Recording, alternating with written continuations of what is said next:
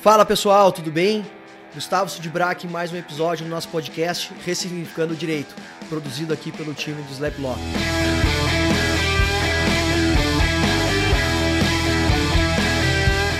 Hoje tenho um, a honra de receber um grande amigo, um régua altíssima, um cara que vem uh, mudando aí a forma como o direito se, se coloca no mercado, é um advogado que tem uma carreira jurídica de alto nível e agora uh, acho que 100% empreendedor, né? nada mais de advogado a não ser uma inconformidade de mudar o direito. Uh, Guilherme Leonel, um cara que uh, primeiro era uma referência para mim, depois ficou um conhecido, amigo, parceiro e, e, hoje convidado aqui no nosso podcast. É uma honra te ter aqui, Gui. Eu, cara, eu adoro interagir contigo, não é porque a gente está falando eu e tu, mas porque tu é um cara régua altíssima. Toda vez que eu vejo alguma coisa produzida por ti, ou falo com pessoas que já interagiram contigo, sempre são menções elogiosas, então uma, uma, honra mesmo, uma satisfação de ter aqui. E como eu te disse, o legal de gravar um podcast é que a gente é uma conversa de amigos que a gente acaba não conseguindo ter uh, no dia a dia, então o podcast nos dá essa, essa oportunidade de conversar com, com amigos e poder trocar uma ideia tranquila, em um bate-papo tranquilo. Então, cara, seja muito bem-vindo. É uma, uma honra mesmo para nós te receber. É, espero que seja um papo legal aí. Já vou te co começar te, te perguntando, te, te pedindo para contar um pouquinho, cara, da tua trajetória pré-empreendedorismo jurídico, o que que tu fez, por onde tu andou, e aí a gente começa a entrar nas tuas uh, jornadas empreendedoras aí que estão realmente, cara, trazendo um impacto grande uh, no mercado. Gustavo, obrigado pelo convite. É um prazer estar com você aqui, um prazer falar com todos os teus ouvintes, quem está aqui é, ouvindo o nosso bate-papo. Fico muito feliz, primeiro, é, com a sua iniciativa. É, eu sei que isso é, dá trabalho, mas é uma entrega muito grande que você faz há bastante tempo já em, em levar comunicação, levar informação e levar conteúdo para quem está buscando uma nova forma de advogar. Então, fico muito feliz pelo convite de estar aqui e de bater um papo é, com você. Uh, sobre a minha jornada, cara, eu uh, sou advogado, né? Me formei em 2006 e eu sempre fui um pouco inconformado assim com o direito, sabe? O direito, é, quem trabalha, eu trabalhei em escritório, em, em alguns escritórios já, e, e, eu achava que podia ser feito de alguma maneira diferente, sabe? É, ainda mais hoje está mais moderno, mas lá atrás, né, 10, 15 anos atrás, era um, era um modelo de trabalho ainda muito diferente do ponto de vista cultural, né? É, é, mais rígido do que é hoje. Né? É, e eu sempre busquei formas alternativas, sabe, modelos de negócios diferentes é, para conectar isso com o direito. A minha primeira iniciativa de empreendedorismo foi em 2009, quando eu uh, saí do escritório que eu trabalhava, uh, trabalhava com, com, com M&A, com IPO, uh, com fundos de investimento e tal, mercado de capitais, e daí eu tive uma oportunidade de montar uh, uma empresa junto com outro sócio um, e era uma, era uma startup, né? era uma startup na área da saúde, nem era no direito. Eu saí do escritório e montei essa startup, essa Health Tech, um, junto com, com esse sócio, a gente começou a produzir conteúdo médico né, é, é, e de, de bem-estar e a gente, e a gente vendia esse conteúdo para portais de comunicação. Aí acabou que não deu muito certo, né? A coisa não foi muito para frente. No primeiro ano foi super bom, mas no, depois no segundo ano teve, tivemos dificuldades. O modelo de negócio não estava ajustado, o mercado não estava maduro o suficiente ainda e a gente acabou não, não, seguindo em frente. Mas aquele foi minha primeira iniciativa, minha primeira experiência com empreendedorismo, sabe? Com aquela coisa de se sentir dono, de, ter, de fazer acontecer, de, de ter é, aquele frio na barriga todo dia. E a partir daí eu fiz outras iniciativas, tive outros negócios uh, mais para frente, mas tudo partiu assim daquele começo, da, daquela primeira experiência que eu tive e que foi muito, uh, foi muito rica do ponto de vista, sabe, de, de tirar um pouco do medo de botar o pé para fora e fazer acontecer. Caramba, esse é, é, é, o primeiro ponto e que, cara, vou ter que explorar um pouquinho. É, a gente fala de, de inovar e tal, e ver a juventude, principalmente a juventude uh, de advogados ou bacharéis em direito ou estudantes de direito querendo inovar e, e querendo ter pressa né, nas coisas. E, e, cara, tô falando, pô, tava num escritório e aí falou, pô, M&A, uh, IPO, né? Cara, estamos falando de, de negociações super complexas, dependem de uma profundidade acadêmica gigante, profundidade técnica gigante. E aí, cara, em 2009 tu pensou e virou a chave, foi lá empreender, foi inovar, foi cara, mudar a mentalidade, começar do zero, né? Tomar ali pau, né? Aquela mentalidade do lifelong learner. Então, cara, te colocar numa posição de aprendiz depois de ter tá, estado num, num, lugar em que a régua era altíssima e certamente, se tu seguisse lá, tu estaria muito bem sucedido em termos, né, talvez de carreira e, de, e financeiro naquele lugar. Mas tinha já essa veia empreendedora, essa inquietude e, cara, tá aí, no 2009, a gente tá falando de 12 anos, e aí as pessoas esperam, né? E a juventude é um pouco ansiosa para, cara, já quero fazer, é rápido e tal. Cara, não, né? As coisas levam tempo. E, e, os empreendedores que hoje, né, ou inovadores que hoje acabam aparecendo, se a gente for olhar, normalmente, cara, tem um, um histórico bem longo aí de, de, de inquietude. Mas, cara, depois da, da, da, da, da startup de saúde, que eu, eu não lembrava, mas a gente já tinha conversado sobre isso, é, esses tempos tu fez um pitch para a gente e contou um pouquinho sobre isso. Uh, depois tu saiu do escritório e, e de, largou o direito e foi empreender na área de saúde. E aí, primeiro ano foi bom, segundo mais ou menos. Como é que foi o retorno para mudar o direito?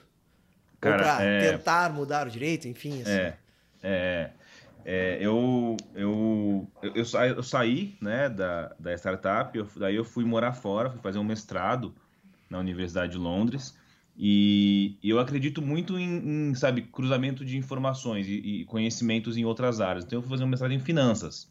Eu já estava fazendo um LLM aqui, e daí eu fui fazer um mestrado em finanças para complementar um pouco é, o meu conhecimento técnico. Né? Eu achava que eu acho que eu achava que, eu conseguiria é, é, é, trazer mais valor se eu tivesse conhecimento mais profundo é, em finanças uh, do que fazer um LLM fora. Né? Eu já estava fazendo um aqui, então, então é, complementei dessa forma. Aí eu voltei para cá, um, aí eu montei outro negócio, uma outra, uma, uma outra é, empresa que não, também não, foi, não, teve a ver com direito, foi uma importadora, fui para a China, é, e comecei a importar produtos da China, vendi essa empresa anos depois. Um, e, e aí eu sempre quis é, encontrar um, um, um, ponto de contato entre o direito e a tecnologia. Né? E eu não conseguia ver muito isso, sabe? Eu, eu ficava buscando, eu via muita gente, daí o mundo de startup começou a crescer muito, 2014, 15, né, 16. Um, e aí eu estava eu tava no escritório, estava trabalhando no escritório, e, e, eu lembro que um dia eu vi uma chamada de um... De um eu estava pesquisando, estava tava pesquisando um outro negócio que tinha a ver com blockchain e tal, e daí eu vi uma chamada do grupo do Legal Hackers, né, que eu nem sabia bem o que era. E aí eu fui no encontro do Legal Hackers, ah, lá em São Paulo. E nesse encontro, é, enfim, o pessoal lá, o Vitor estava lá e tal. E daí falei, cara, é isso que eu é, encontrei um ponto de contato entre direito e tecnologia aqui. Né? E aí eu me, apro me aproximei muito uh, do pessoal. Uh, montei um capítulo do Legal Hackers em Campinas, na cidade que eu, que eu moro hoje, acabei de me mudar para cá. E desse capítulo do Legal Hackers, a gente começou a promover muitos encontros. É, encontros presenciais, né, antes da pandemia. Então, todo mês a gente fazia um encontro aqui. A comunidade foi crescendo, crescendo, crescendo. E tinham poucas comunidades no Brasil. Vocês tinham uma aí, né, em Porto Alegre. A gente tinha uma aqui em Campinas. Tinha acho que São Paulo, Brasília, Curitiba, talvez, alguma coisa assim. Rio Grande do Norte. E, e aí, dos, dos encontros do Legal Hacker, das palestras né, e dos debates, eu comecei a ser chamado para é, falar sobre inovação em, alguns, em algumas empresas. E aí algumas grandes empresas me chamaram para falar, para conversar sobre isso. Isso 2017, tá? 17, isso, 2017 para 18. E aí, cara, eu falei, pô, encontrei, encontrei um, um, um, caminho aqui. Eu vou, eu vou montar uma empresa de uh, transformação digital para poder levar esse processo de inovação uh, eh, para o direito. Saí do que eu estava trabalhando e montei essa empresa do zero. Né? Essa, e essa foi a empresa, é a Lex Design, a empresa que eu fundei há, há quatro anos atrás. Um, então foi um pouco, sabe, de é, é, não saber o fim da jornada, e eu sempre falo isso, mas é, é meio clichê, mas é muito verdade. É, o, o, processo, o caminho, ele é muito mais rico do que a chegada. Né? A descoberta está no processo. Né? Quando eu falo isso, cara, eu, eu, quando eu decidi participar do Legal Hackers e montar o capítulo Campinas, e eu lembro que o primeiro encontro que eu fiz, eu imprimi uns flyers, sabe, que a gente fazia uhum. folder, né? E eu fui nas faculdades colocar na porta da sala de aula da faculdade, imprimi com o meu dinheiro, peguei meu carro e fui lá na faculdade, comecei a pregar de sala em sala. Fiz isso várias vezes, comprava pão de queijo, levava no lugar lá, comprava, sabe, cerveja, Coca-Cola, é, levava é, balde de gelo da minha casa para esses eventos, eu não sabia o que eu ia fazer lá na frente. Né? Eu só sabia que eu sentia que eu estava no caminho certo, que alguma coisa eu estava entregando, que de alguma forma estava impactando pessoas. E no primeiro encontro tinha, sei lá, oito pessoas, né? oito gato pingados que foram lá assistir um debate. Né? É, e depois aumentou e aumentou e aumentou, e aí eu montei, sabe, é, Alex Design, e aí começou né, toda uma jornada. Assim. Mas eu acho que é, eu, quando eu encontrei essa discussão de direito, tecnologia e inovação, eu entrei de cabeça nisso. Falei, cara, eu vou fazer alguma coisa aqui. Tem espaço nesse mercado. É um mercado que está muito carente por transformação e disrupção. É, aonde eu vou chegar, eu não sei, mas acho que tem algum caminho aqui. Então foi um pouco dessa, dessa, dessa motivação e desse processo de, de é, acreditar, acima de tudo acreditar, é, que a gente vai encontrar um espaço, que as coisas vão se ajustar uh, que fez com que eu, sabe, tivesse esses movimentos e começasse a construir essa jornada. Cara, demais.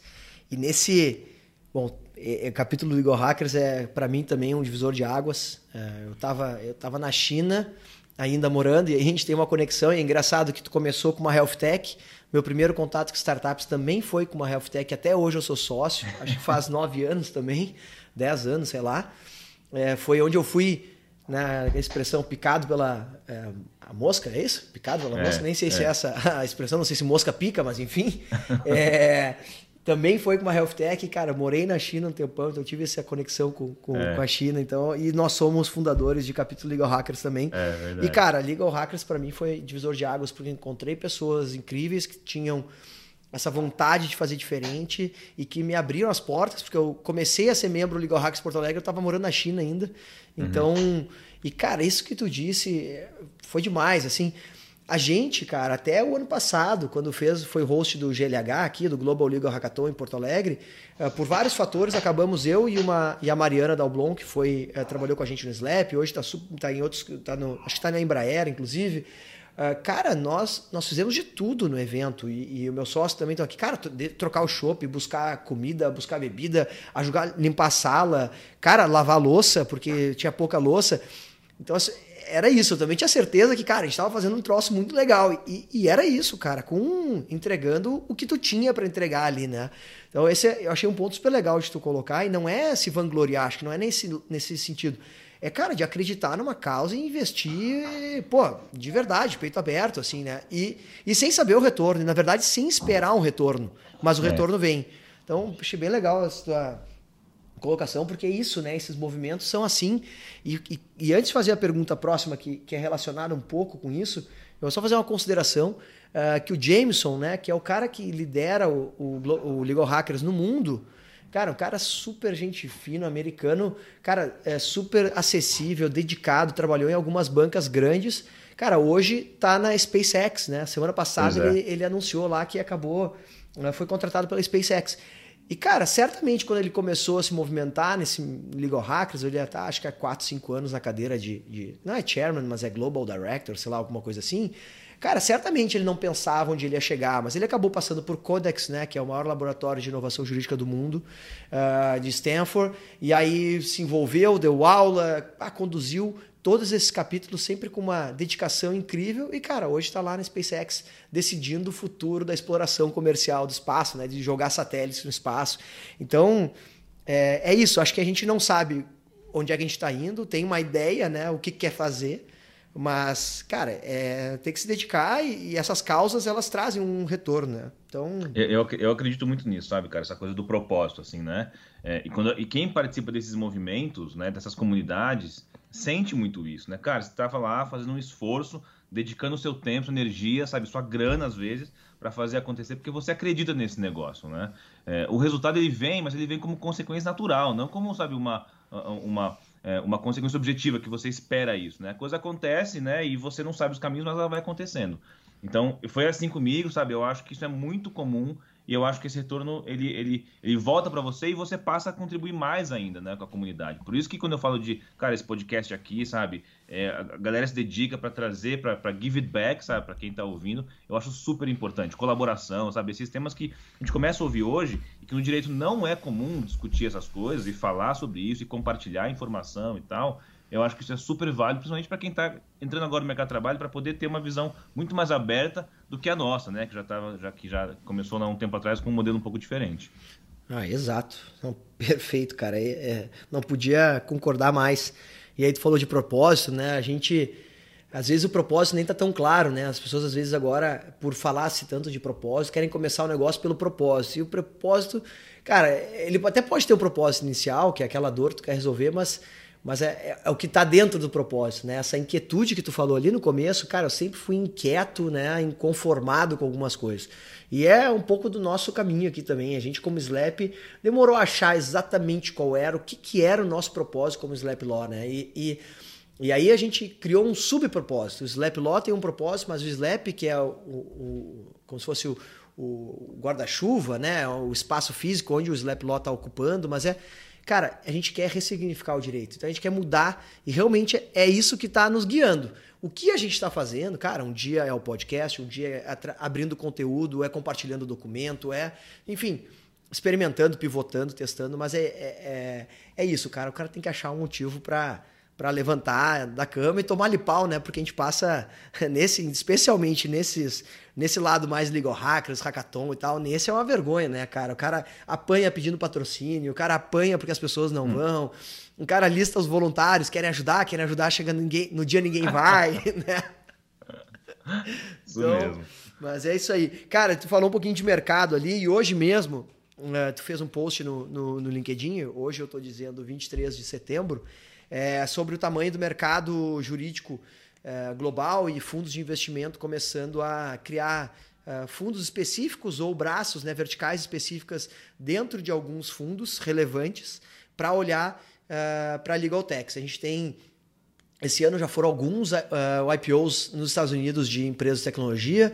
A gente já tem aí um ou dois unicórnios, tem uh, até de nichos específicos, né? Tem o de privacidade lá, o, o OneTrust, que vai ser um unicórnio, se é que já não é. Então tem vários movimentos de empresas grandes, algum, alguns caminhos de consolidação, né? Então alguns comprando vários para criar um ecossistema e poder chegar uh, num IPO, né? Gerar mais recorrência, mais valor de mercado. Mas conta um pouquinho o que, que tu tá vendo, cara, e o que, que tu viu do mercado. Depois a gente volta aqui para as tuas startups e os negócios que tu tem feito. Mas aproveitando o gancho que tu postou hoje, o que, que tu tem vendo, tem, uh, o que, que tu tá vendo nesse movimento, tanto de mercado global quanto de mercado local? E aí são duas, são três provocações e uma pergunta só. Sacanagem fazer isso, né? Mas a terceira é, cara, é possível ser uh, global com uma solução jurídica nascendo no Brasil? Essa é a, eu acho que deixa para o final, porque essa é a provocação uh, que depois fazer o gancho para a próxima pergunta lá. Legal, cara. Eu acho que assim, primeira coisa sobre o mercado, eu acho que o mercado eh, jurídico ele é muito grande. Né? Até no post que coloquei hoje lá, um, é, o, o, o, hoje o mercado total jurídico é, é, é, de mais ou menos 750 bilhões de dólares, dá mais de 3 trilhões de reais. Né? É, é, um é número astronômico, muito grande. Obviamente, né, engloba tudo, todos os honorários, né, tudo que envolve o ecossistema jurídico mas ainda assim é um número muito grande. Né? A gente tem hoje no Brasil, os números são, você conhece bem aí, um milhão, quase um milhão e meio de advogados, 80 milhões de processos, um milhão, é, 1.700 faculdades, né? número para, sabe, astronômico para todo quanto é lado. Isso, tem, isso tem dois lados. Eu acho que tem um lado que a gente vai ter que enfrentar é, mudanças estruturais no direito, porque os números não comportam mais o modelo tradicional que, que é o estabelecido. Né? Então, cara, você tem uma, muito advogado hoje é, muito processo judicial, né? O tempo de resolução de processo é muito grande e as pessoas querem encontrar novas formas de se relacionar com o direito. Né? É aquela, aquele adesivo, aquela, aquela, aquela, é, aquele desenhozinho. Né? Todo mundo quer é, é, é um advogado para resolver o seu problema, ninguém quer falar com um advogado porque não entende, porque não sabe a comunicação, porque a linguagem é difícil, porque o termo é técnico, porque sabe? Porque o advogado é chato pra caramba, é, egocêntrico, então, é, né? Tem aquele a, lado. A experiência que o usuário, que o jurisdicionado tem com o advogado, não é a melhor, né? No, no, na média, né? É, e não é nem só no Brasil, é no mundo isso, né? uhum. né? Agora, todo mundo precisa desse tipo de serviço, desse tipo de apoio. Né? Não sei se vocês viram hoje também, saiu informação que a, a, aquela B-Hub, se não me engano, é, que é uma startup que faz todo o back-office das empresas, de, de, pequena empresa, levantou agora 23 milhões de reais com três meses de operação. Então, é, sabe, as pessoas estão buscando novas formas de se relacionar com o universo jurídico, seja ele na pessoa física, né, seja ele na empresa ou na grande corporação. Um, e, e, e, esse mercado tá, sabe, tem uma grande interrogação para tudo quanto é lado, né? no Brasil e no mundo inteiro. Como é que vão ser os novos serviços jurídicos? Né? É, dado que a gente que é um mercado regulado, né? que, tem, que tem algumas restrições legais para a nossa atividade. Né? Então tem lá as barreiras de, de, de é, reserva de mercado e tal. Uh, mas o próprio livro do Susskind ele fala bastante disso, né? dos motores que vão transformar a forma como a gente trabalha. Então, eu acho que tem muita gente buscando, tem muita gente tentando fazer isso no Brasil e no mundo, é, e os investidores passaram a olhar, olhar para esse mercado e falar, cara, tem um espaço aqui, né? tem, tem suco aqui para a gente poder extrair, sabe? É, não, não, a gente não está num, num, momento como o momento das fintechs, que já sabe que está muito provado já o valor e está muito já, é, o caminho já foi, foi construído né, para essa nova mudança na forma de se relacionar com, com os serviços, mas acho que a gente está é, tá pegando um pouco dessa, sabe, dessa, dessa linha e, e buscando formas de trabalhar com isso é, dentro do universo corporativo ou nas relações pessoais. Né? Um exemplo disso é, é aquela startup chamada é, Do Not Pay, né? uhum. que são uns robozinhos que fazem é, defesas de, de multa de trânsito e outras coisas que também, sabe, está tendo um, um puta de um crescimento numa relação diferente de, de, de consumo com o serviço jurídico. Né? É, então, essas coisas vão começar a acontecer, cara. Acho que aqui e fora. Né? É, muito é direcionado a partir da demanda dos, dos, grandes investidores. Então, cara, sabe, hoje tem, uma, tem, um, tem uma, um excesso até de capital no mundo. Isso faz com que as pessoas é, consigam aportar e fazer testes né, e conseguir validar hipóteses de novos modelos de negócio. Talvez muitos vão falhar, mas outros vão dar certo e vão pavimentar um caminho é, para essa mudança. Então eu vejo um pouco disso. O mercado brasileiro é muito grande, né, como a gente falou aqui, uh, principalmente no contencioso, uh, e eu acho que cabe muitos experimentos uh, na, na, parte judicial aqui no Brasil. Né? Todos os grandes pensadores e né, as, as, grandes cabeças que pensam em inovação jurídica, o Susskind, né, o, o Joshua Walker, esses caras olham muito e conhecem muito o Brasil porque eles sabem as dimensões que nós temos aqui. Né? Então nós somos relevantes no universo jurídico é, pelo número de processos né, e de profissionais que nós temos aqui. Então, tem muito espaço para esse tipo de experimentação, haja vista a quantidade de startups que, que estão registradas na, na B2L hoje, né, é, que é um número muito grande. E sobre um, é, internacionalizar, né, que essa é a sua, sua, sua, segunda pergunta, que também é uma pergunta muito comum, é, os grandes fundos eles olham também para, sabe, pô, qual vai ser o cavalo que vai vencer essa corrida? Né? É, qual vai ser, sabe, a minha principal aposta nisso? E a aposta desses caras é a aposta assim, cara, essa empresa ela vai, é, vai ser global, né? porque a empresa só vira um, um, unicórnio enorme quando o cara vira global, quando tem potencial de escala para outros países, não tem barreiras geográficas que limitam isso. Né? Nem todos os ambientes, eu acho que do, do universo jurídico permitem isso. Né? Nem todos, mas alguns permitem. Né? É, então, por exemplo, hoje, é, no, o que a gente faz hoje na Lisa, né, é, que, é, que, é, o processo de gestão de consulta né, e, e legal ops para os departamentos, isso sim, isso pode ser internacionalizado, porque os nossos clientes são clientes que têm é, operações regionais, não são clientes só no Brasil ou só em algum outro país. Né? Eles se comunicam internamente dentro das empresas com seus clientes de vários países e essa gestão da operação ela é internacionalizada. Então, é, esse tipo de modelo ele consegue é, servir a outros países em outras línguas, sabe, da mesma forma que, que serve aqui no Brasil. Né? Então, acho que esse é um tipo de caminho que dá para é, é, ultrapassar as, base, as barreiras regionais. Né? Tem outros que são mais difíceis. Então, para fazer uma leitura uh, de um, fazer um processo de, né, de, de, leitura de informação, de jurisprudência, de, de prediction, é, num processo uh, aqui no Brasil é diferente de fazer lá fora. Né? É, tanto do ponto de vista de treinar uh, o algoritmo quanto do, do, do, da leitura da língua. Né? Então, você tem, você tem é, é, dificuldades diferentes, né? barreiras diferentes. Mas é, em alguns caminhos acho que isso é possível também. Né? De qualquer forma, acho que tem muita experimentação, tem muita gente testando coisas novas e eu acho que é muito bom isso, cara. É muito, muito bom é, a gente ter case para poder mostrar. Né? O Brasil recebeu um aporte de investimento significativo no começo do ano também. Uh, então, isso, sabe, é, ajuda todo o ecossistema a crescer, a construir, a criar novas condições e outra, mais pessoas capacitadas para também trilhar esse caminho. Né? O que acontece de maneira geral no universo de startup. Né? Você começa a ter os primeiros founders, as primeiras pessoas que deram certo, e isso vai se replicando né, para as camadas e gerações e pessoas subsequentes que vão levando isso mais à frente. Então é um movimento muito positivo que eu vejo no mercado de inovação, de startup como um todo, e isso também tem um reflexo cada vez maior dentro do nosso universo jurídico. Cara, perfeito, que aula! Eu fiquei pensando em várias, várias provocações aqui. Esse, tu falou do radar, né? Eu acho que no próprio post tu menciona que hoje são mais de 300 legal techs. Claro que, como toda startup, tem muita que nasce e morre, tem muita que não tem o produto uh, bem definido, não está no timing, mas isso mostra, obviamente, uma, uma evolução, uma maturidade e até um, cara, uma motivação extra aí para o pessoal que está querendo inovar e tal. O cara olha ali, pô, tem 300, cara, é porque tem mercado, né? E os números mostram que tem muito mercado. Óbvio que, é, pelo tamanho do contencioso do Brasil, acaba é, ficando muito focado, né? A grande parte das soluções e tal ficam focadas em resolver problemas é, relacionados ao contencioso, né? E vocês, uh, e aí eu vou trazer, fazer uma, dar uma, uma ré na tua trajetória, uma, uma ré, dar um retorno aqui.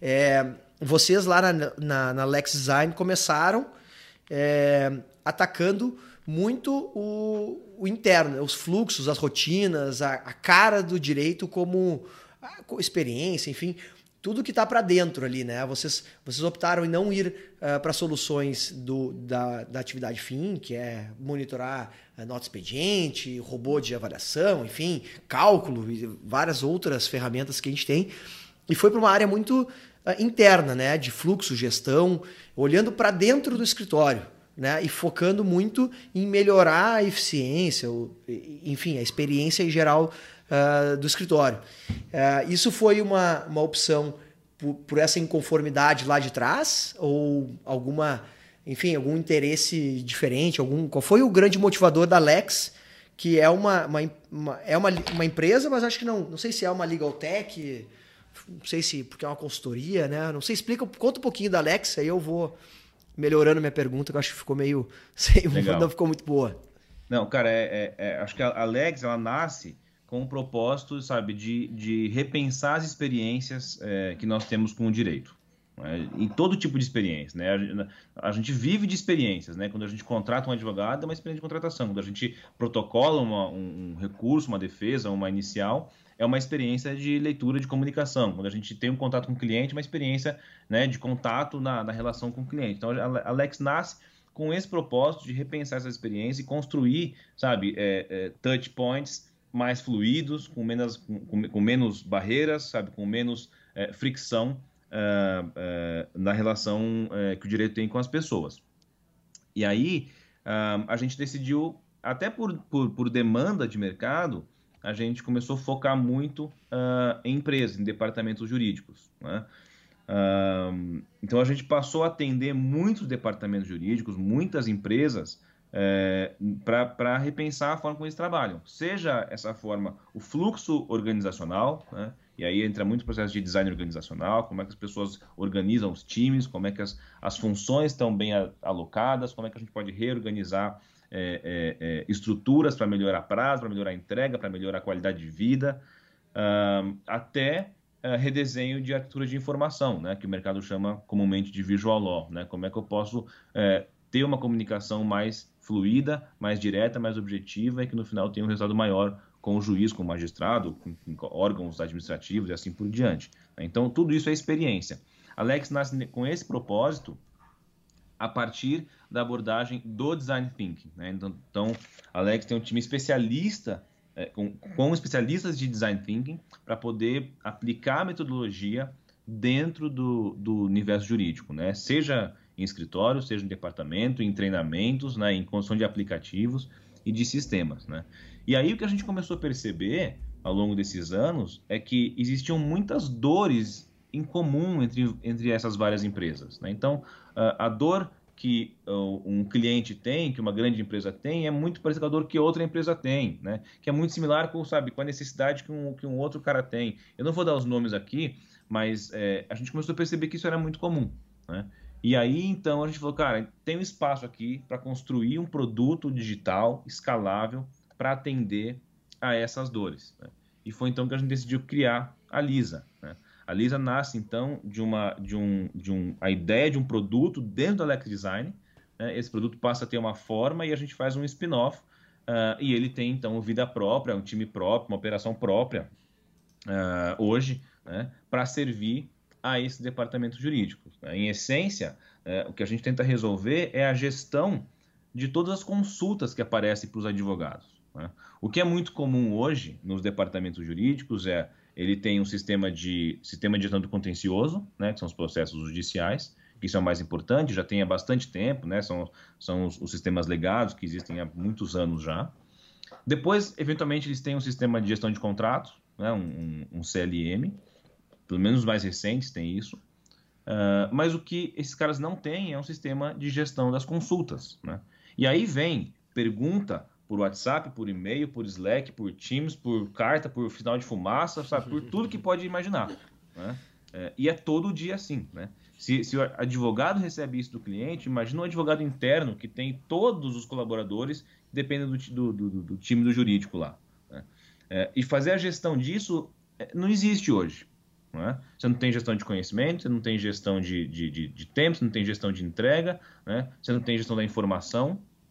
Então, é, você tem só em relação aos processos e aos contratos, eventualmente, mas você não tem do resto do, do trabalho que você faz. Né? E aí, pô, o cara lá do consultivo, ele passa dois, três, quatro, cinco meses trabalhando, ele fez uma porrada de coisa, um monte de consulta, fez um monte de negociação de contrato e tal, e no final do, do trimestre ele teve dois contratos, é, né? E só isso para mostrar para a liderança.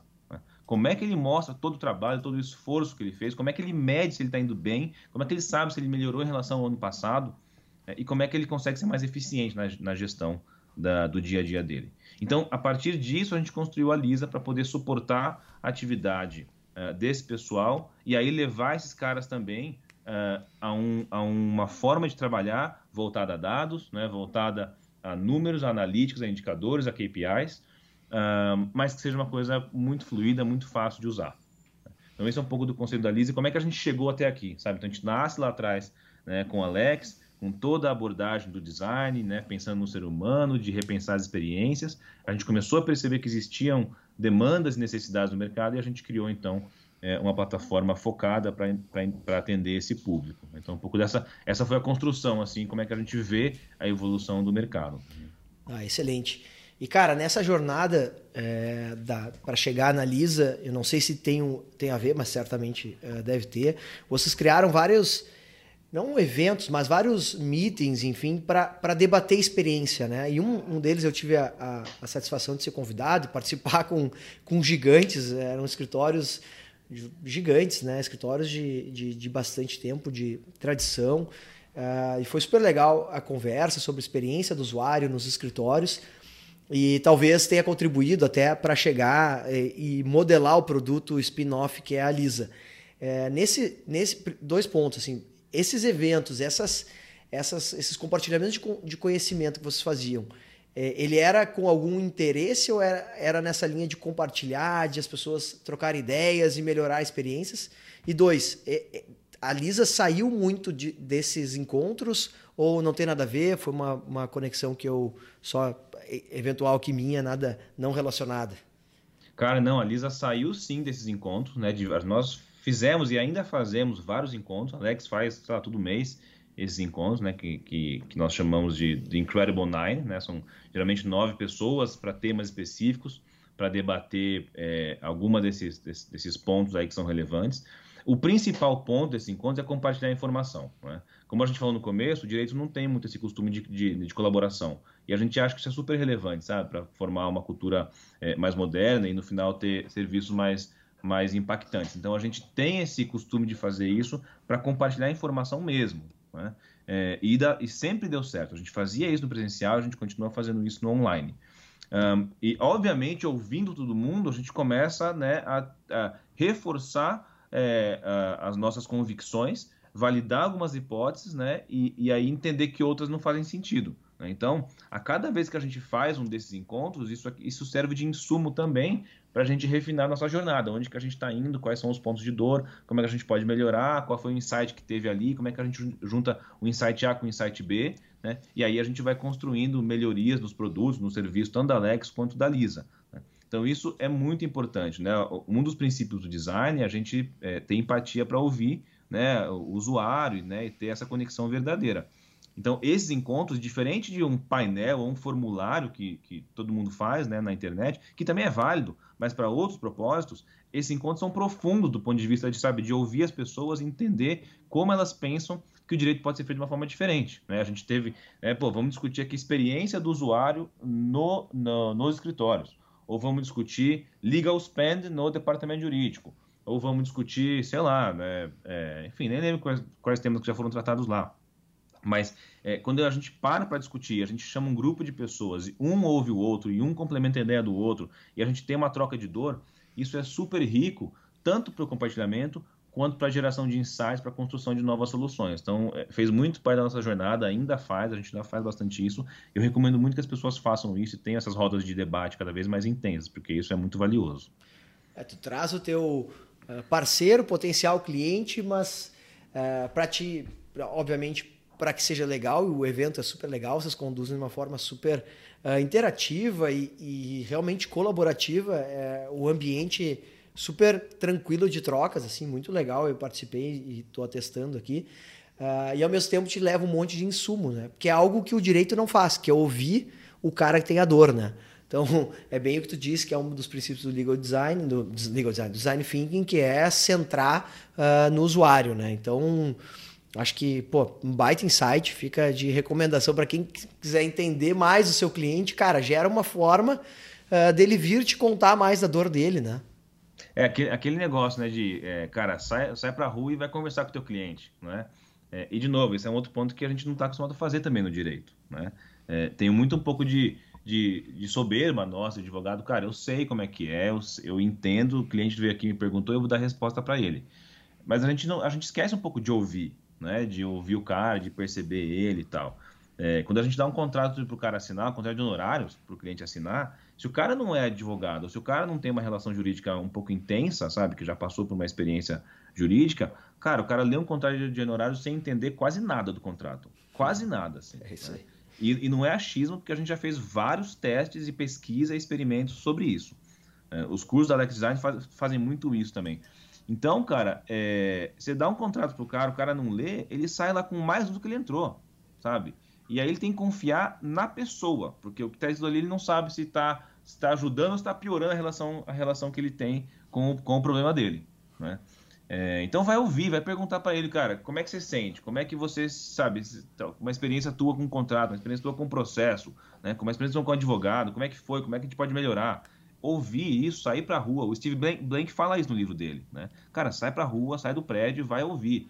Esse, esse é o ponto mais importante é, que a gente tem quando a gente fala de startup, mas não só startup. Qualquer prestador de serviços, de produto ou de serviço, cara, vai ouvir o teu cliente. Isso tem um valor muito grande e a gente negligencia um pouco isso, sabe? Não, e a gente não... Aquela história do advogado ter que estar sempre certo, eu já acho que já mudou um pouco, essa percepção virou quase que uma defesa, assim, né? Ah, não, porque a gente precisa estar sempre certo, eu não arrisco, eu não, não abro a porta e um canal para o cliente me passar as percepções dele, porque isso vai, daqui a pouco, uh, diminuir a minha autoridade e ele pode, né? é, vai me fragilizar e tal. Mas, cara, no mundo de hoje, uh, a gente já sabe que as pessoas não sabem tudo, né? Então, uh, e acho que as pessoas até isso é uma coisa que vou te fazer a pergunta ao invés de, de fazer um achismo aqui, de lançar um achismo. É, as pessoas de fato gostam mais de uma solução quando elas participam da construção ou isso não é bem assim, já que tu trabalha com experiência do, uh, do usuário, experiência nos processos e fluxos. Quando o cara participa, lá, vamos pensar o time aqui, quando o time participa de uma solução que vai ser entregue, é diferente o engajamento, é, é melhor? Cara, é totalmente diferente, cara. Assim, e, e para melhor, sabe? Totalmente diferente, né? Quando a gente, a gente é, trabalha num processo colaborativo e de cocriação, as pessoas estão lá, elas estão participando da, da solução, sabe? Elas estão participando da construção é, daquela alternativa. E aí ela se sente um pouco parte do resultado, ela se sente meio que dona do negócio, né? É, e tanto que ela pensa assim que depois ela passa, inclusive, sabe, ser uma, uma vendedora, uma promotora daquela solução.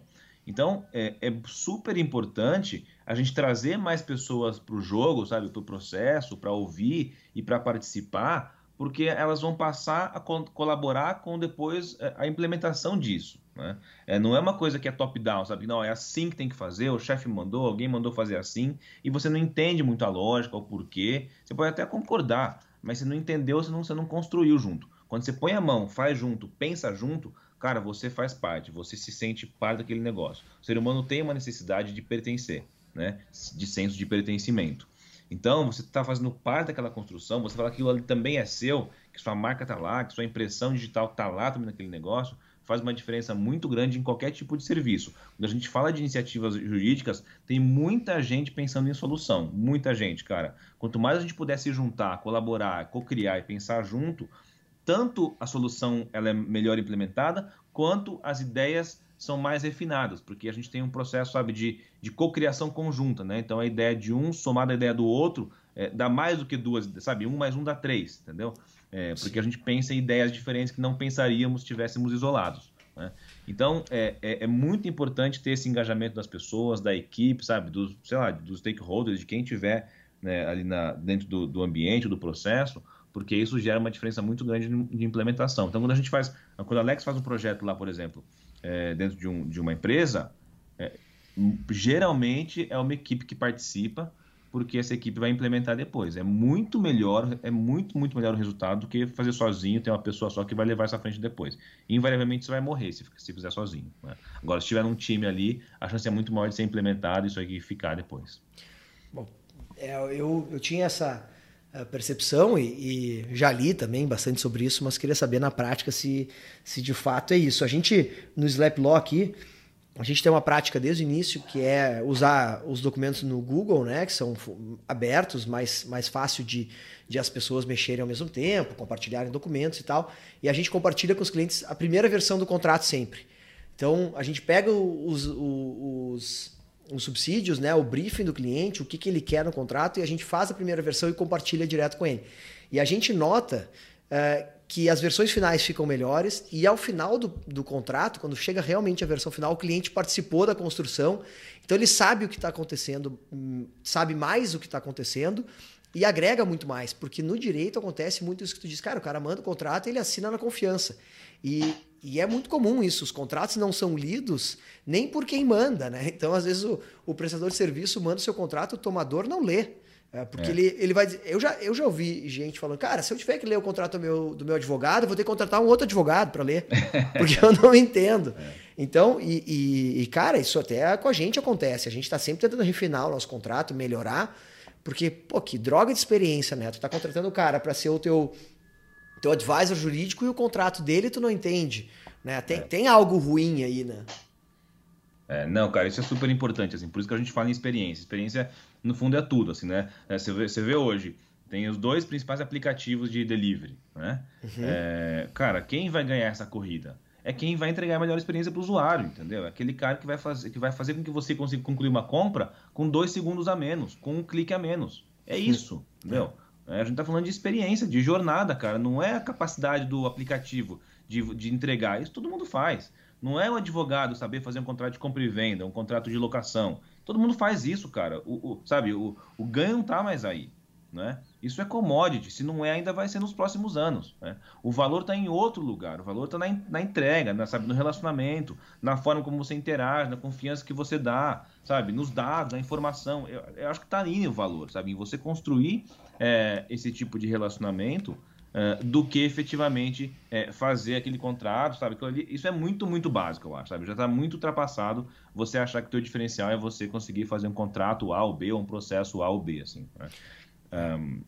Perfeito. E é isso que acho que mais assusta os advogados, é pensar que uh, o que ele achava que era valor hoje é commodity, e o que ele uh, entrega de valor ele não está mais acostumado, não tem disposição, é. ou ele não sabe como render, né? Porque na verdade o que, ele não, o que não é commodity é o tempo, a dedicação, o contato, a experiência. E cara, isso, isso é tempo, né? Então vai ter que ter uma um equilíbrio. O que é commodity? Commodity vai ter que ser automatizada, porque senão não tem tempo para tudo, né? O tempo é, é, finito, então todo mundo uh, precisa usar melhor, otimizar o seu tempo. E aí chega naquele drama, né? Cara, eu preciso me aproximar do meu cliente, né? É esse o ponto. O que gera é. valor é a proximidade. Exatamente, cara. E aí, assim, muita gente, né? O cara tá ouvindo aqui e fala, beleza, é muito fácil falar, mas eu tô aqui na minha, fazendo meu contrato, no meu escritório aqui, fazendo meu processo. Como é que eu mudo? Cara, assim, eu também não tenho a resposta, entendeu? Ninguém tem essa resposta. Né? Exato. Né? É, mas o ponto é, começa a fazer alguma coisa, entendeu? Né? Começa a pensar diferente. Pensa, para um tempinho aí, pensa o que, que você pode fazer diferente, que não é o comum, que vai melhorar uma relação com o teu cliente. E, cara, vai atrás, né? Entendeu? Arregaça a manga e faz. Né? É, eu acho que o, o, o ponto mais importante é a gente não ter a paralisia do choque, a paralisia do desconhecido, sabe? É, no momento que você, cara, eu não sei onde a gente vai dar e volta lá no começo da conversa. Eu não sei para onde que eu vou, não sei se isso aqui vai dar certo ou não, mas faça, cara, né? É, começa a fazer, põe o pé na água, sente e vai embora. Você vai encontrar um caminho eventualmente, entendeu? Você vai encontrar uma forma de fazer eventualmente, né? É, cada um vai encontrar o seu modelo, sabe? Eu acho que vocês fazem muito bem isso aí, sabe? A, a experiência, o relacionamento, é, é, é o conhecimento, o conteúdo, né? Que é uma forma muito diferente, é, até o próprio escritório, muito diferente é, do comum, do tradicional, né? Então cada um vai encontrar o seu caminho, mas não dá para falar, cara, eu não sei, então não vou fazer. Eu nunca vi ninguém fazendo, não é porque, sabe, eu pesquisei que no Brasil não tem ninguém fazendo, ou lá fora não tem ninguém fazendo, então não vou fazer. Cara, tem que fazer, tem que tentar buscar, tem que ir atrás e eventualmente você vai conseguir, vai encontrar o teu, o, o teu ponto ali de, né, de, de, da tua jornada. Cara, muito bom. E aí eu vou te devolver uma. Uh, tu falou, não pode paralisar e tal. Uh, mas uma vez não paralisado, né? Uma vez um, se a gente estiver falando com o pessoal que tem escritório, ou até empreendedor em geral. É, cara, não paralisei, beleza, eu quero inovar. Mas, cara, é, sempre é um, um, desafio, né? O primeiro passo é dolorido e tem frustração, uh, tem a rebeldia do time. Como é que faz uh, com que as pessoas engajem, mesmo sabendo que, cara, algumas medidas vão dar errado? Porque isso acho que todo mundo que empreende sente na pele, quem precisa mudar algumas coisas e, e, redesenhar modelos de negócio. Cara, eu tento implementar X aqui e a gente não consegue, porque frustra, o time não compra. Como é que tu vê, é, como é que tu vê, porque tu participa muito desses processos de, de, de inovação interna, né, nos próprios escritórios, departamentos, como é que tu faz para engajar, não ser, claro, tu já disse lá atrás, de trazer as pessoas para desenharem juntos, mas como é que faz para criar no, no, público geral, assim, essa motivação? Tá, para, paralisado eu estava, agora eu criei coragem. Mas, puta, é dolorido. Como é que eu faço, de fato, funcionar essa mentalidade de testa, erra, valida, testa, erra, valida? Como é que funciona isso? O que, que tu tem de, de dica aí? Cara, eu acho que tem uma coisa que é super importante, que é a resiliência, né? E acho que isso é uma coisa que a gente tem que ter e todo mundo vai ter que ter. Todo mundo tem que ter isso em todos os ambientes, todas as indústrias, todos os negócios, em qualquer momento. Né? Porque o mundo está em transformação constante, cara. Constante, assim. O que era o que era valor ontem, sabe, não é amanhã e depois volta, depois muda. E a gente vai ter que jogar esse jogo, entendeu? É o jogo da mudança constante, né? É, então a gente tem que saber fazer isso, cara. E, e aí, assim, teste, teste, teste, né? É, eu, cara, faço isso direto aqui. Pô, eu faço um negócio, tem uma abordagem, sei lá, abordagem de vendas, não deu certo, a gente tenta outra, e tenta outra, e tenta outra, sabe? A gente vai tentando, assim, né? Isso é desgastante, isso dá um baita de um frio na barriga, mas eu acho que é a melhor maneira da gente conseguir encontrar os caminhos, né? Uma hora a gente vai encontrar, Porque eu testei 5, 10, 15, 18 tentativas diferentes de fazer aquele negócio, uma deu um resultado melhor do que o outro. E essa uma que deu, essa eu vou aprofundar. E aí eu vou olhar no detalhe por que, que isso aqui deu certo, como é que esse cara respondeu antes, por que eu fechei dois contratos e não um, né? Porque eu tive, sei lá, mais likes do que o outro e aprofunda nisso, cara, né? Agora, isso requer constância, cadência e resiliência, né? Acho que não tem fórmula mágica, né? Acho que isso eu aprendi com a vida, cara. Não tem mesmo fórmula mágica, sabe? É esforço, dedicação, entender o que deu certo, entender onde você errou e melhorar, né? E aí o pessoal fala muito ah, do, erro, né? Pode errar, pode errar. Eu acho que quando a gente fala de inovação, você está sujeito a errar, ok, é, sabe? Você vai aprender com o erro, mas é aquele erro que você aprende e melhora. Não é o erro da ignorância, né? O erro, sabe, da estupidez, de continuar errando indefinidamente, né? Você tem que entender onde que não deu certo e tudo bem, você ajusta e melhora a sua rota. Acho que isso é super importante, saber que você vai passar por isso, né?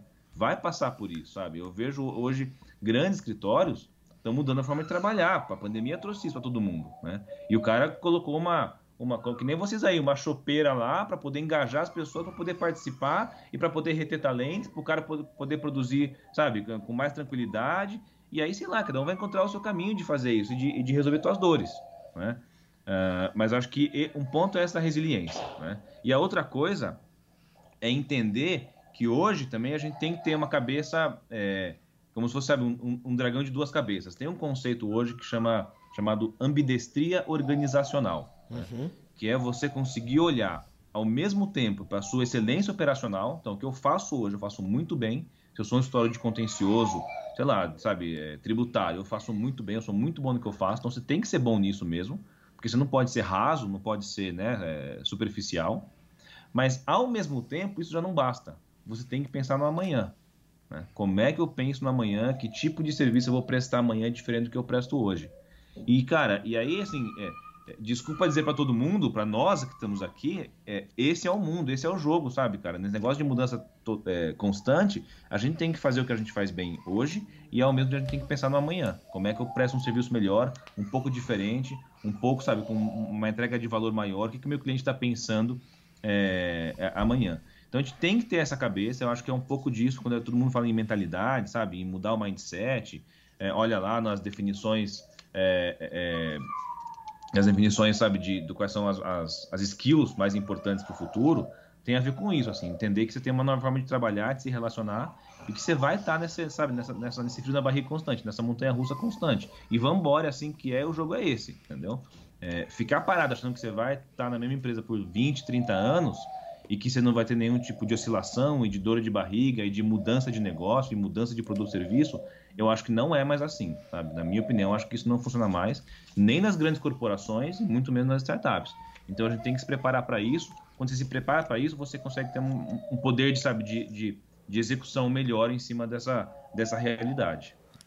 Cara, perfeito. Muito, várias, vários ensinamentos aqui em poucas, em poucas palavras. Muito bom o conceito, é, muito bem definido. Eu já tinha, é, já até confesso, não li nada é, mais acadêmico, alguma coisa do Harvard Business Review, alguma coisa sobre ambidestria organizacional.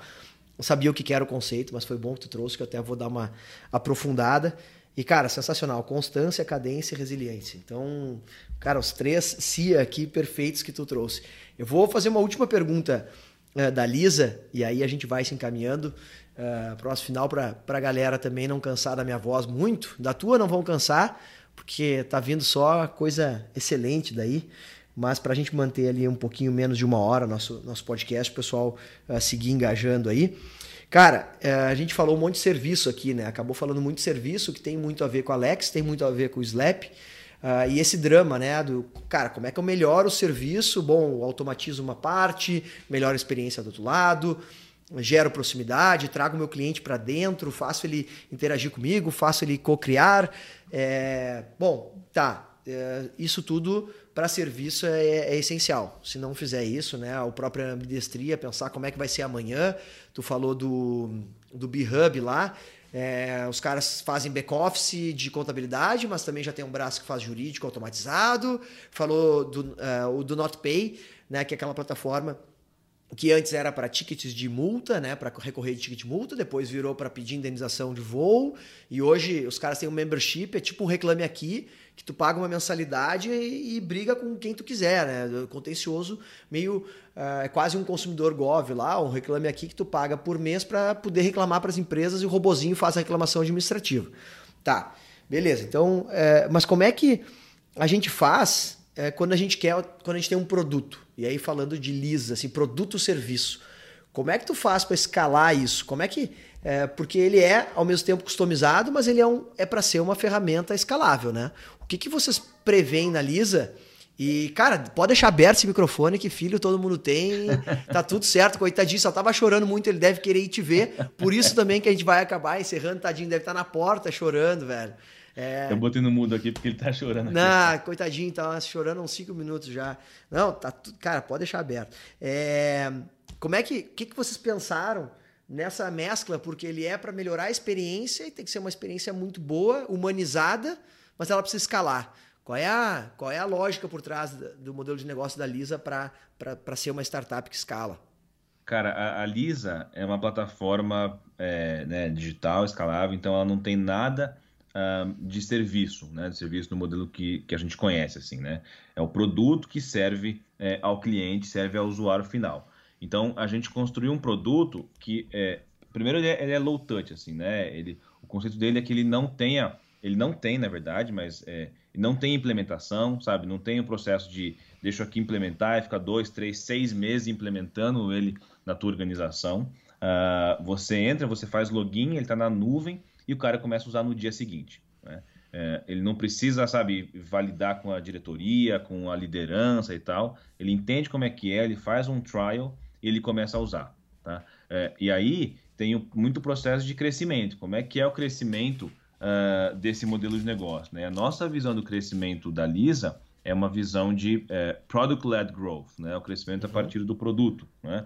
É, que o produto ele vai direcionar, guiar o usuário e fazer com que a gente, que a gente consiga escalar ele. Né?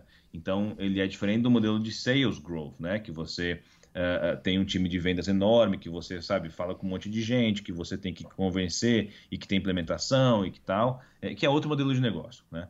Então, o nosso, o nosso escopo hoje, que a Lisa se propõe a, a fazer, é esse tipo de, de, de, de, de, entrega de serviço, né, através de uma plataforma, então, um modelo de, de, de software as a service uh, para B2B, né, para empresas. Né? Um, e a gente tem muito forte aqui dentro um, uma visão de uma usabilidade uh, é, para o consumidor, sabe? Então a gente tem, inclusive, no nosso time, é, são profissionais que vieram de, de casas de experiências de consumidor, né? De consumer é, interface, né? De, de UX para consumidor, porque isso faz uma diferença muito grande, né? Os, os sistemas tradicionais hoje que nós vemos no jurídico são sistemas antigos e com, e com interfaces antigas e com usabilidade que não são agradáveis, né? Que você tem que ter um trabalho muito grande para encontrar informação, para acessar informação, para repassar informação. E, e, antes você não tinha alternativa, mas hoje, cara, o cara com um aplicativo, ele pede um carro em, em quatro cliques, né? Ele faz uma compra na Amazon com um clique só. Como é que ele tem que usar um sistema corporativo que tem que dar 27 cliques para encontrar uma informação? Não faz nenhum sentido mais isso. Né? Então, a, a, nossa construção é muito, muito focada numa usabilidade muito fácil, sabe? Numa capacidade do, do, do, do advogado e do cliente encontrar informação e acessar e ter os dados, fazer a gestão daquilo com uma, com uma, com uma, uma é, simplicidade muito grande. Então, isso faz muita diferença para a gente é, e a gente sente isso com os clientes também. Uh, eu acho que isso é, sabe, é uma virada de jogo. Né? Obviamente que não é só isso, mas isso faz bastante diferença quando você quer buscar uma informação e você perde cinco minutos do seu dia, que é muito relevante, ou você acessa aquela informação em três segundos. Né? Então, uh, isso é super relevante. É, e aí o produto, uh, ele, ele é, consegue entregar um valor muito maior e passa a ter um uso muito maior, uma fre frequência muito maior, e aí a gente tem esse crescimento. Né? Então, o foco é na construção de um produto que ele consiga é, atender as demandas do cliente com todos esses conceitos por trás, aí a gente consegue escalar né, e, e, e, e alçar voos mais altos. A gente, tá, a gente começou é, há pouco tempo, mas a gente está tendo bastante é, sucesso, encontrando muita, é, muito, muito feedback positivo né, e muito retorno positivo é, dos clientes, então isso leva a gente a, a seguir nesse caminho uh, de entregar esse serviço de maneira diferente, que no fundo, no fundo, volta para o ponto de experiência, né? de redesenhar essas experiências. Cara, muito bom. Esse, esse formato PLG, né? É, acho que funciona muito bem. Acho que tem um desgaste do próprio mercado. Uh, bom, o mercado jurídico é muito soluções B2B, né? São soluções para escritórios, para departamentos mas grande parte delas, pela complexidade, uh, são nesse modelo uh, de sales growth ou de sales, né? Que, cara, envolve o onboarding, envolve o treinamento, envolve uma migração de sistemas e, e, cara, é traumático, né? É caro, porque tu vai ter que alocar um time para fazer todo o onboarding. Uh, tu precisa de tempo, tu precisa de dedicação do time, dedicação da diretoria, engajamento e é grana. E aí tu faz o onboarding, paga, instala o produto, o serviço e, cara, não era aquilo que tu esperava e esse dinheiro acaba indo uh, pro saco e isso gera uma frustração gigante, não só no, no diretor, no dono do escritório, no CEO, uh, mas no time.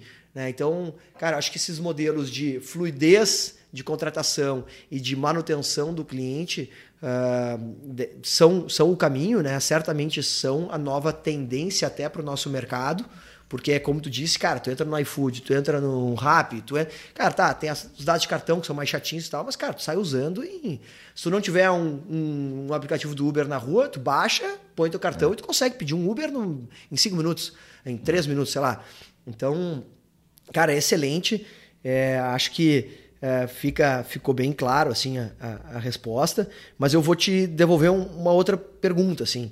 É, porque, cara, se ele, se ele tem toda essa interpretação de, de conteúdo que vem do cliente, organiza, gera dados, gera insight, só tem um. Eu só vejo um caminho, né? É, é a, a Lisa é muito carregada de tecnologia, né? É, ela é muito, cara. Ela é muito, tá? E a gente tem um olhar muito grande para os dados, né? Como é que a gente pode enriquecer é, é, a performance do time jurídico a partir desses dados, né? Então a gente ainda está é, ainda descobrindo todo tipo de, de valor que isso gera. Né? A gente, toda vez aqui a gente é, pensa, cara, a gente consegue fazer esse cruzamento de informação aqui, gerar esse tipo de insight. Né? E aí, obviamente, né, um time pequeno, a gente tem, obviamente, limitação de, de colocar tudo isso no ar. Mas a gente vai colocando toda semana, a gente tem uma reunião e fala, ó, dá para fazer isso aqui também, sabe? Se eu, se eu, cruzar isso com isso, tem um insight diferente, a gente pode expor isso aqui, o usuário vai ver, ele vai tomar uma decisão mais, mais assertiva, vai levar ele, sabe, a, a, a pensar de maneira diferente. Então, é, é, esse olhar voltado, sabe, para os dados e como é que ele pode é, traduzir isso em ações depois, é uma coisa super importante que a gente é, olha muito para isso. Ah, excelente. E, e é, deve ser um desafio como qualquer outra startup, né? É contratação de gente de alto nível, é desenvolvimento de, de, de serviço ah, e produto cara, de é altíssimo nível. Isso é, essa é, acho que talvez seja a maior dificuldade hoje, a maior barreira hoje no, no mercado de startup é isso, né? Ter gente qualificada, encontrar gente qualificada. Né? Até porque, pós-pandemia, é, o mercado ficou muito global. Né? Então a empresa vem de fora, contrata o cara aqui no Brasil, o cara trabalha de casa, ela paga em dólar, e aí como é que você vai concorrer com um cara que né, é, recebe em dólar? Né? Com, com, com valor é, dolarizado. É muito, muito difícil. Né? Então tem uma falta é, de oferta de, de, de pessoas qualificadas, principalmente na área de tecnologia, muito grande, né? E aí gera uma corrida em cima das pessoas, tal. Então esse é uma dor que todo mundo sente, todo mundo que eu converso tem essa dificuldade. Mas, enfim, faz parte e também, assim, é, por outro lado, é, um, é, uma dor boa, né? Que o mercado está acelerado, está em crescimento, sabe? E isso é, leva a novos serviços, novos produtos, novas formas de trabalhar. Então, isso é bom, mas a gente tem que lidar com esses problemas também. Não, e já é difícil, né, o pessoal trabalhar em áreas menos sexys, né? Eles têm que ter um incentivo extra, né? Cara, o cara é programador, ele pode trabalhar no, sei lá, no, no, Uber, no Facebook, no Google ou trabalhar numa legal tech, né? Então acho que também é um, trabalhar, interagir com advogados, né? Então acho que é um, é, é, a gente precisa reembalar, né? Esse, nos, nos, nos travestirmos, né? Ou a gente mudar a nossa cara para ser pessoas mais de negócio. Acho que isso aproxima. E cara, o, o desafio é achar essas pessoas, engajar, né? Fazer com que fique no time, enfim. É, é, um desafio de todo mundo. Hoje mesmo saiu na exame, eu acho, uma reportagem desses é, nômades né, digitais que, na verdade, não estão é, migrando, mas estão aqui trabalhando do Brasil para o mundo inteiro. Isso já aconteceu com a Índia por muito tempo, na terceirização é, americana lá, mais de call center e serviços de back-office. Mas tem acontecido muito agora no Brasil com o dólar nesse é. valor, né, cara? Então. A Argentina também tem bastante disso. Né? Exato. É, e, e, mas assim, tem uma coisa legal também que não é só o desenvolvedor, sabe? Tem toda uma cadeia de profissionais envolvidos com a construção de produtos digitais é, que também se valoriza muito, sabe? Então, o product designer, sabe? Uh, o UI UX, né? Uh, uh, o research, tem muita gente que tem, sabe, tem qualificações e, sabe, profissão que a gente nem conhecia há pouco tempo atrás, né? E o cara, sabe, tem aquela função muito específica, o growth, né? cara, são coisas super, super relevantes hoje, sabe? Você falar, cara, um escritório tem que vai ter que ter um cara de growth também. E o que, que é o cara de growth no escritório? Obviamente tudo bem. O cara, cara, sabe, você tem que, tem que crescer, tem que ter vender, buscar cliente mas você tem hoje ferramentas, né, metodologias uh, uh, e formas de trabalhar super eficientes, que a gente importa isso né, dessas grandes é, é, empresas tech e começa a aplicar no dia a dia do escritório, do pequeno escritório, sabe, da, do departamento, da empresa. Então é super legal, sabe, ter essa visão de importar esse tipo de conhecimento, esse tipo de profissional é, para nossa área também. Não, exatamente. E, e, cara, é muito legal ver é, os próprios conceitos, metodologias, né? Ah, a gente está falando de, de, PLG, a gente está falando uh, de escala, a gente está falando de vários conceitos e, e, e, formas de trabalho que a gente não estava acostumado. Então, certamente, essa abertura é muito legal para a gente, né? Ter, ter contato com. É, e trazer e aplicar no direito e daqui a pouco ver a transformação, porque isso é, esse é um lado, talvez, de vantagem aqui para os advogados uh, e mercado jurídico em geral, mas para os advogados é que a gente estava tão para trás que, cara, pequenos movimentos podem gerar grandes resultados, né? Sem dúvida, cara. Aquele negócio no mato alto, né?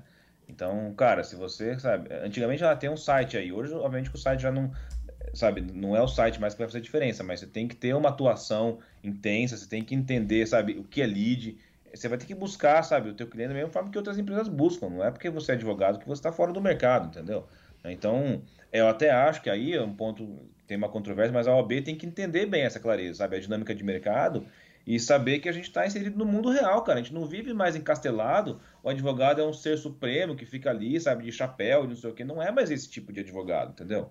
Então, acho que ela tem que entender a dinâmica da realidade do mercado hoje, como é que as pessoas se relacionam, como é que elas usam as redes sociais. Teve agora a portaria lá de. de, de, de da ostentação. Da ostentação e tal. Cara, então, é, é, é, acho que ela tem que estar alinhada e entender como é que o mercado, sabe, é, é, navega para construir junto. Não, não, não, acho que não tem que ter nenhum tipo de regulamentação, mas eu acho que isso tem que estar alinhado né, na medida que o mundo vai evoluindo. Não dá para a gente achar que eu vou travar o mundo aqui, o, o, todo mundo andando e o direito vai ficar parado do jeito que sempre foi. Não funciona mais assim. Né?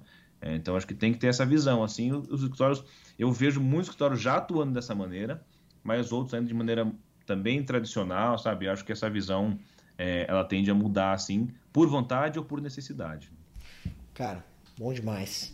Gui, cara, foi um papo excelente. Eu, para variar, eu sempre digo, eu, eu, aprendo, sem dúvida alguma, o maior beneficiário uh, do, do, podcast sou eu, porque tenho a oportunidade de falar com pessoas que eu admiro, que eu me inspiro uh, e que eu aprendo muito.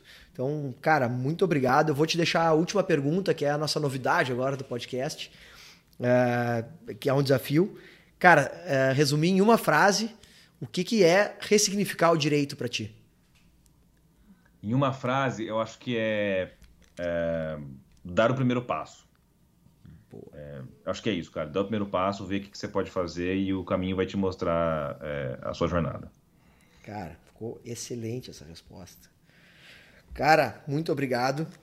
Gui, conta sempre com a gente, cara. Muito obrigado mesmo. Vou deixar aí tu só passar o teu enfim, contatos ou onde as pessoas te acham, onde acham a Lisa, onde acham o Alex, o que tu quiser é, compartilhar, né, para as pessoas poderem te encontrar. E aí eu encerro por aqui.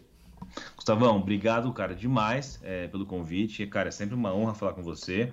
É, como você falou, é uma riqueza muito grande trocar essas ideias com você. A gente teve outros, de, outros debates já muito legais. E é muito bom ouvir de quem está na prática, é, criando uma forma de, sabe, de advogar diferente, é, com uma mentalidade diferente, com uma cultura diferente, com uma entrega diferente. Então eu gosto muito do, do, da forma como vocês trabalham, sabe, das dinâmicas que vocês têm. É, faltou a gente tomar um chopp junto ainda, né? Quando eu fui aí, acabei que não consegui tomar o nosso chopp junto. Uh, mas parabéns pelo trabalho, sabe? Esse, esse movimento que você faz aqui do podcast é super importante. E eu sou super fã teu e todo o teu time aí também. Uh, quem quiser me encontrar, estou é, no LinkedIn, só colocar Guilherme Leonel, pode procurar a, a, a Lisa, é Esk Lisa, pode procurar Alex, que é Alex Design, é, no LinkedIn, tem também no Instagram. Um, e é isso, estou super à disposição. Quem quiser depois trocar uma ideia, bater um papo comigo, pode me mandar mensagem lá. Obrigado de novo pelo tempo, pelo espaço, pela conversa. Uh, boa tarde, boa noite ou bom dia para quem estiver nos ouvindo e um abraço. Valeu, meu querido. Pessoal que nos ouviu aí, muito obrigado mais uma vez. Se quiser, se puder compartilhar com pessoas que para quem você acha que possa fazer sentido, a gente agradece. Ah, esse conteúdo é feito de verdade uh, para a gente compartilhar, para que as pessoas consigam uh, pegar insights e buscar conteúdo uh, de qualidade que a gente espera estar tá, tá conseguindo produzir.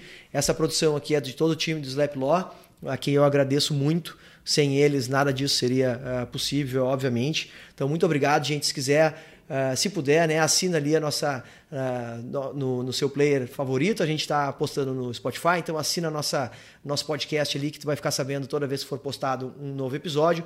Se quiser nos qualificar, se quiser mandar crítica, sugestão de convidados, sugestão de pauta, fique bem à vontade, a gente é super aberto, especialmente uh, no Instagram, a gente fala muito, mas também no LinkedIn e nas outras, nas outras redes sociais. Gente, muito obrigado mais uma vez. Fiquem bem e contem com a gente aqui. Valeu, Gui. Valeu, gente. Um grande abraço. Até mais.